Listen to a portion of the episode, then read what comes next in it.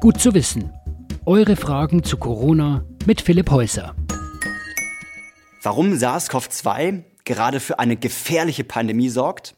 Es gibt keine Impfung. Wahrscheinlich ist auch niemand von Natur aus immun und wir haben noch keine Medikamente, die sich in Studien behauptet hätten zumindest. Das heißt, die einzige Medizin kann nur unser Körper selbst herstellen, indem das Immunsystem Antikörper bildet. Damit kann jeder Mensch dann auch langfristig das Virus außer Gefecht setzen. Jetzt gibt's eine einfache, aber geniale Idee. Wenn jemand Covid-19 besiegt hat, sind Antikörper im Blut. Diese Antikörper würden theoretisch auch bei einem anderen Menschen wirken. Was wäre also, wenn man einfach die Antikörper von einer genesenen Person einem Kranken verabreicht? Oder sogar prophylaktisch Risikokandidaten, also älteren Menschen oder Krankenschwestern? Okay, also diese Idee ist nicht neu.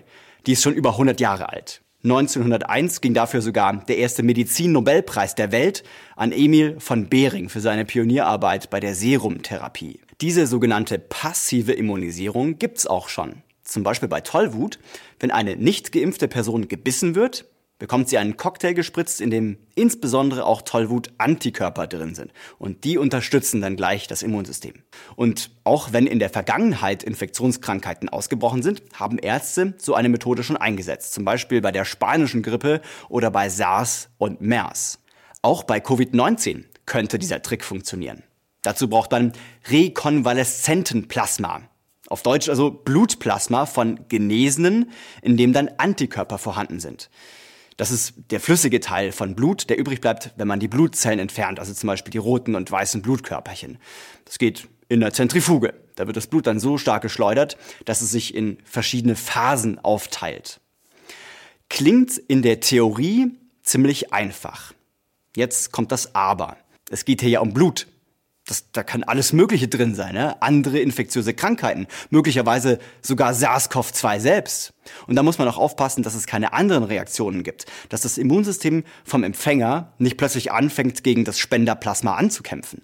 Also es besteht schon die Gefahr, dass so eine Plasmatherapie den Krankheitsverlauf schlimmer macht. Und selbst wenn die Antikörper helfen sollten, es ist auch die Frage, wie lang der Schutz dann halten würde.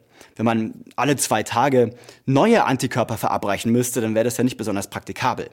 Deshalb untersuchen Forscher gerade ganz genau, ob so eine Plasmatherapie sinnvoll ist. Zum Beispiel in einer Pilotstudie mit zehn schwerkranken Covid-19-Patienten.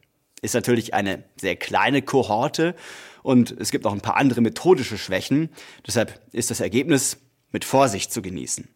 Aber die Forscher schreiben, dass die Patienten die Therapie gut vertragen haben und dass die Antikörper aus dem Blutplasma bei schweren Fällen helfen könnten, die Viren zu neutralisieren. Jetzt gilt es also, größere, gut designte Studien zu machen, um besser sagen zu können, was die Therapie wirklich bringt. Die Uniklinik Erlangen etwa macht das und hat vor einigen Tagen aufgerufen, dass genesene Covid-19-Patienten Plasma spenden sollten. Innerhalb von wenigen Stunden haben sich dann so viele Leute gemeldet, dass äh, die Klinik da schon gar nicht mehr nachkommt. Das heißt, hier muss man sich nicht mehr melden. Aber wer Covid-19 überstanden hat und auch helfen möchte, viele andere Unis in Deutschland sind noch auf der Suche nach Spendern. Ist bestimmt eine gute Sache und wir dürfen gespannt sein, ob wir uns nicht einfach unsere eigene Medizin gegen Covid-19 herstellen können.